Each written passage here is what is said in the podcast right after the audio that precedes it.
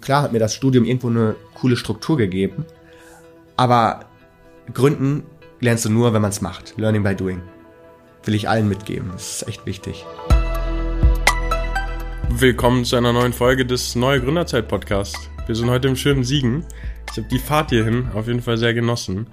Und ich sitze heute hier mit Timo, dem Gründer von InnoFarming. Und äh, freue mich total, dass wir heute hier sind. Du hast mich gerade schon so ein bisschen durch euer altes Büro, alten Coworking Space geführt. Und ich bin gespannt, was du heute erzählst. Vielleicht fangen wir am Anfang an. Warum sitzen wir heute hier? Was ist InnoFarming? InnoFarming ist ein Startup, gegründet hier aus der Universität Siegen. Und wir entwickeln ein Vertical Indoor Farming System, wollen damit die Landwirtschaft der Zukunft mitgestalten. Bei Vertical Indoor Farming kultiviert man Lebensmittel auf mehreren Etagen übereinander auf wenigen Quadratmetern und kontrolliert, weil das Ganze indoor äh, passiert, ähm, alle Wachstumsparameter und Umgebungen. Das bedeutet, dass wir künstlich bewässern, beleuchten und Nährstoffe zugeben.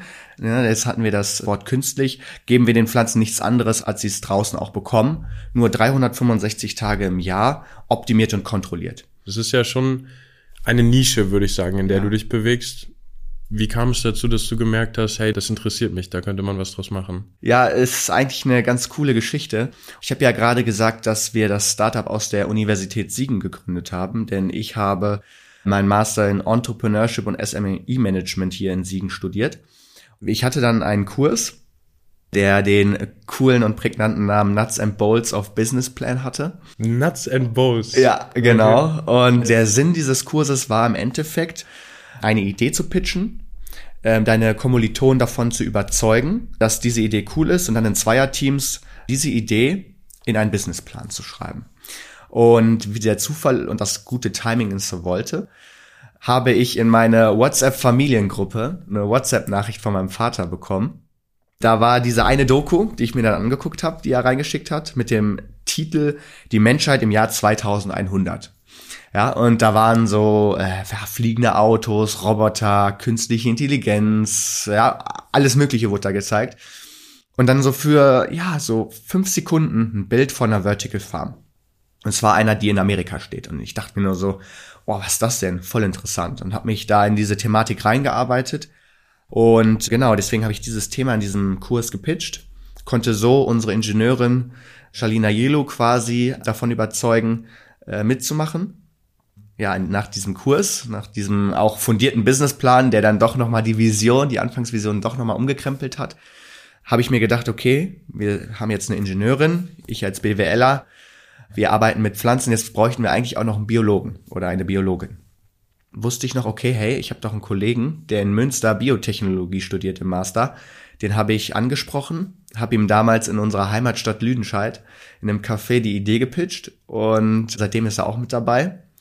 Haben uns dann fürs Gründerstipendium NRW qualifiziert und haben dann seit, ich glaube, Juni 2020 im Gründerbüro Siegen angefangen, diese Idee zu pushen, haben die ersten Prototypen gebaut, beziehungsweise den allerersten Prototypen gebaut ja, und sind jetzt seit ungefähr Mitte 2021 in der smarten Demonstrationsfabrik Siegen und bauen dort jetzt den zweiten beziehungsweise dritten und damit skalierten Prototypen auf, wo wir ja das Vertical Indoor Farming so wie es eigentlich vorgesehen ist und zwar in die Höhe skaliert aufbauen möchten. Mich würde jetzt interessieren, du hast gesagt, du hast den Master in Entrepreneurship gemacht. War das für dich das erste Mal, dass du mit diesem Thema überhaupt in Kontakt gekommen bist oder war das keine Ahnung, bist du mit zwölf schon durch die Straßen gelaufen und hast gesagt, irgendwann will ich meine eigene Firma gründen.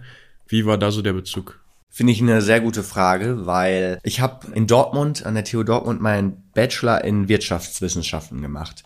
Dann habe ich außerhalb des Studiums, aber immer noch an der TU Dortmund, vom Zentrum für Entrepreneurship äh, mal einen Kurs mitgemacht, wo im Endeffekt Gründer, die in Dortmund sich selbstständig gemacht haben, so Alumnis quasi auch von der TU Dortmund, einfach mal ihre Gründerstory erzählt haben. Da ging es auch gar nicht so großartig um die Idee, aber mit welcher Leidenschaft die das erzählt haben und was da auch teilweise für eine Motivation hintersteckte und was es denen auch für eine Erfüllung gegeben hat, obwohl das so ein steiniger Weg war für die. Das hat mich so inspiriert, dass ich mir gesagt habe, hey, boah, das ist der Weg, den ich gehen möchte und habe dann auch mein Studium darauf ausgelegt. Deswegen bin ich ja auch nach Siegen gekommen, um meinen Master genau in diesem Fach zu studieren. Es ist schön und gut, wenn man selbstständig sein möchte. Nichtsdestotrotz braucht man dafür die Idee. Ja, du denkst, du hast die Idee, aber es sind auch tausend andere, die teilweise diese Idee hatten. Das ist schon ganz lustig. Die Sache ist nur, wie setzt du das um? Das habe ich gelernt. Und mit dem Studium und der richtigen Idee zusammen, ja, und der Struktur und dem richtigen Team, ja, bin ich jetzt da, wo ich heute bin. Und was jetzt auch noch eine andere Sache ist, ich habe hier in Siegen auch von anderen Gründern nochmal gehört. Da waren wieder Gründer, die mich wieder so inspiriert haben und die mich auch irgendwo an die Hand genommen haben und gesagt haben, hey, wir haben hier ein Gründerbüro, ihr bekommt hier Hilfe, wenn ihr gründen möchtet. Das ist halt der Vorteil hier an Siegen, dass sich halt hier irgendwie irgendwo jeder kennt und die Kontakte zur Industrie extrem schnell geknüpft werden. Und das hat uns halt extrem geholfen. Deswegen haben wir gegründet, deswegen habe ich auch gegründet und deswegen stehen wir mit InnoFarming da, wo wir gerade sind und das auch hier in Siegen, obwohl man Siegen nicht so mit Gründung vielleicht assoziiert. Du hast gerade zum Schluss gesagt, ihr steht da, wo ihr mit InnoFarming gerade steht. Wo, ja. wo steht ihr denn? Ja, also ich habe ja gerade schon so gesagt, wir haben ähm, in der smarten Demonstrationsfabrik jetzt eine Fläche bezogen, wo wir quasi den zweiten Prototypen aufgebaut haben. Den kann man sich so vorstellen. Unser allererster Prototyp war ein ganz kleines Regal in einem Grow-Zelt im Gründerbüro Siegen. Unser zweiter Prototyp ist so ungefähr ein zwei Meter hohes Regal, wo wir in ungefähr sechs bis acht Etagen Pflanzen kultivieren und das mit unserer Bewässerung, und zwar einer fockponischen Bewässerung. Jetzt habe hab ich schon wieder einen Fachbegriff gedroppt. Im Endeffekt ist das Nebelbewässerung. Fockponik, Fock, ne? Äh, Nebel, ähm, funktioniert so, dass unsere Wurzeln in der Luft hängen. Ja, und in diesem Modul in diesem Tray in geschlossenem Raum und wir Nebel in, in diesen Raum pumpen quasi und dann die Wurzel mit Nebel benetzt wird. Ja, und der Vorteil hierbei ist es, dass die Wurzel die Nährstofflösung, die aufgenebelt ist in diesem Nebel, perfekt aufnehmen kann und so das Wurzelwachstum als auch das Pflanzenwachstum beschleunigt wird. Ja, und das nicht nur im Vergleich zur traditionellen Landwirtschaft, sondern auch im Vergleich zu herkömmlichen Vertical Farming Methoden, die im Endeffekt Flutmechanismen nutzen den Aufbau, den wir vorhaben, den gibt es weltweit sogar, ja, weltweit nicht. Nicht so, wie wir es vorhaben. Und äh, da sind wir echt froh, dass wir in dieser Demonstrationsfläche sind, um da ja ausprobieren zu können. Ah, das bedeutet, wir sind gerade in der Planung, das ist unser momentaner Stand in der Planung und in der Absprache mit unseren Partnern, wie wir am besten diesen Prototypen aufbauen. Und da haben wir auch mit der Uni Siegen eine Abschlussarbeit äh, Maschinenbau drüber die uns dabei unterstützt. Super interessant und es macht auch wirklich viel Spaß, mit den Partnern zusammenzuarbeiten, mit den Partnerunternehmen. Vor allem, wenn die genauso motiviert sind äh, wie man selber. Schön, auch wieder sehr schön jetzt so zu hören. Wie ist da so dieses Frustrationsthema bei euch? Ja, wir haben uns schon oh, so den Kopf zerbrochen an einer Problematik, die wir hatten. Und es ist viel DIY, dementsprechend funktioniert nicht alles beim ersten Mal, ja. Und dann hat man halt mal eine Überschwemmung oder dann hat mal was nicht funktioniert, da muss man etwas komplett neu überdenken. Klar, das frustriert schon irgendwo. Da ist es extrem wichtig, finde ich, mit dem Team zusammenzusprechen, sich gegenseitig auch zu pushen Nichtsdestotrotz sind dann, wenn man es dann schafft, die Erfolgsmomente noch umso befriedigender. Ja, also muss man ganz klar sagen. Und bis jetzt haben wir für jedes Problem mal kürzer, mal länger gebraucht, ja, aber trotzdem immer eine Lösung gefunden. Und ich glaube, das ist auch so eines der wichtigsten Dinge, die ein, die ein Gründer oder die eine Gründerin mitbringen muss. Und zwar Durchhaltevermögen und Ausdauer, weil äh, es ist halt Fakt, es wird niemals so funktionieren, wie du es dir am Anfang gedacht hast. Du musst dich immer neu anpassen. Da gibt's doch diesen Pivot oder so, ne? Heißt das nicht Pivot? Immer wieder so offen zu sein, dass sich Dinge auch verändern dürfen. Absolut. Und ich meine, das ist so lustig. Wir haben ja den Businessplan geschrieben.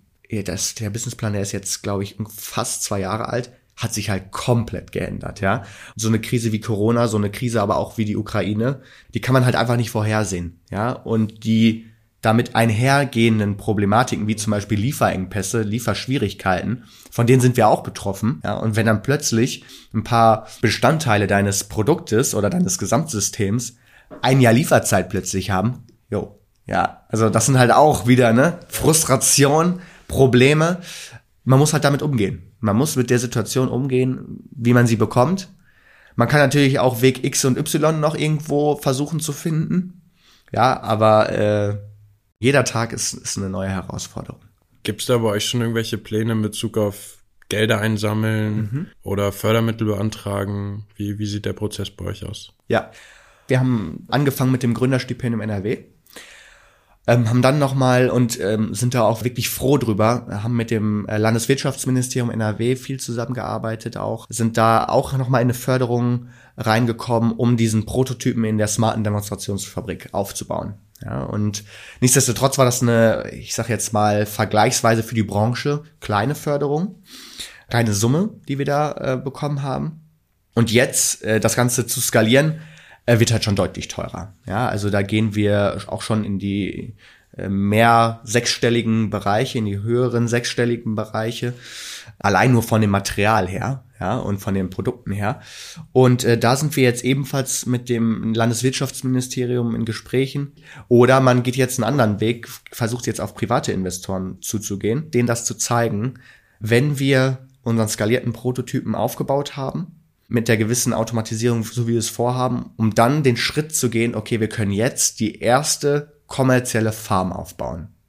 Das ist halt extrem schwierig gerade. Also es ist echt nicht einfach weil es so ein großes Projekt ist, weil so viele Komponenten da einfach mit reinspielen. Ja, also super herausfordernd, aber auch voll interessant. Wie sieht denn das so zukunftsmäßig bei euch aus und was ist vielleicht so das, das ganz große Ziel, was ihr irgendwie anstrebt? Die Endvision von uns ist ja, an den Distributionszentren die Farm aufzubauen. Um das aber gewährleisten zu können, müssen wir halt erstmal validieren, dass unsere Bewässerung, so wie wir sie vorhaben, auch in skalierter Art und Weise funktioniert. Und das ist jetzt quasi der Schritt, an dem wir gerade sind.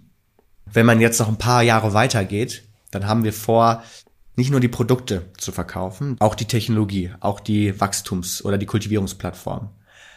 Was man aber davor machen muss, ist diese Plattform zu validieren und Daten zu sammeln. Denn was wir vorhaben, ist, dass wir in der Endstufe unser System an den Endkunden verkaufen können und ein, ich nenne das immer gerne Plug-and-Grow-System anbieten können. Das bedeutet, der Endkunde, der da eine, eine große skalierte Farm hingebaut hat, mit unserer Technologie, mit unseren Komponenten, muss nur noch auf einen Knopf drücken und das System sät die, die Samen kultiviert und erntet das Produkt okay, automatisch. Mhm. Aber um das gewährleisten zu können, brauchen wir eine gewisse Datengrundlage. Ja, und die müssen wir halt sammeln mit unserer ersten skalierten, kommerziell skalierten Farm, damit unser System weiß, wann sind die Produkte mit welchen Bedingungen, ja, also mit welcher Lichteinstrahlung, mit welcher Nährstoffzugabe erntefertig. Und deswegen in erster Instanz der Aufbau der skalierten Farm mit dem Verkauf der Produkte und dann in der nächsten Instanz der Verkauf der Technologieplattform, vielleicht sogar mit dem lizenzierten Verkauf unter der Brand InnoFarming. Wir wollen nämlich die erste Lebensmittelmarke etablieren im Gemüse- und Obstregal, die man mit immer hochwertiger und gleichbleibenden Qualität assoziiert. Ja, und das 365 Tage im Jahr regional und nachhaltig. Ja, dann würde ich an der Stelle auf jeden Fall schon mal sagen, drücke ich euch definitiv die Daumen. Ich finde das danke mega dir. interessant und einfach, ja, ist was Gutes. Ja, danke dir. Also freut mich natürlich zu hören. Da steckt noch ganz, ganz viel Arbeit vor uns. Ja, da bin ich fest von überzeugt. Aber äh, wir lassen uns davon nicht entmutigen und wollen mit den richtigen Partnern da die richtigen Lösungen schaffen. Absolut, ja. Ja, und falls ihr Kontakt mit mir aufnehmen wollt, ihr findet mich auf jeden Fall über LinkedIn, Timo Wieses Dammcool. Da sind wir immer gerne offen für Vernetzung, sowohl für Interessenten, die einfach mal über das Thema Vertical Farming mehr erfahren wollen, aber auch Unternehmen, die vielleicht denken, dass sie uns bei diesem Weg unterstützen können, sind wir immer äh, offen für äh, Vernetzung. Und da sind wir am Ende einer weiteren Folge des Neue Gründerzeit Podcasts angekommen. Mein Name ist Fabio Gresis und falls du jetzt Lust hast, neue, spannende Gründergeschichten zu hören, kannst du das gerne tun. Du findest den Podcast überall, wo es Podcasts gibt oder einfach unter gründen.nrw. Viel Spaß beim Weiterhören.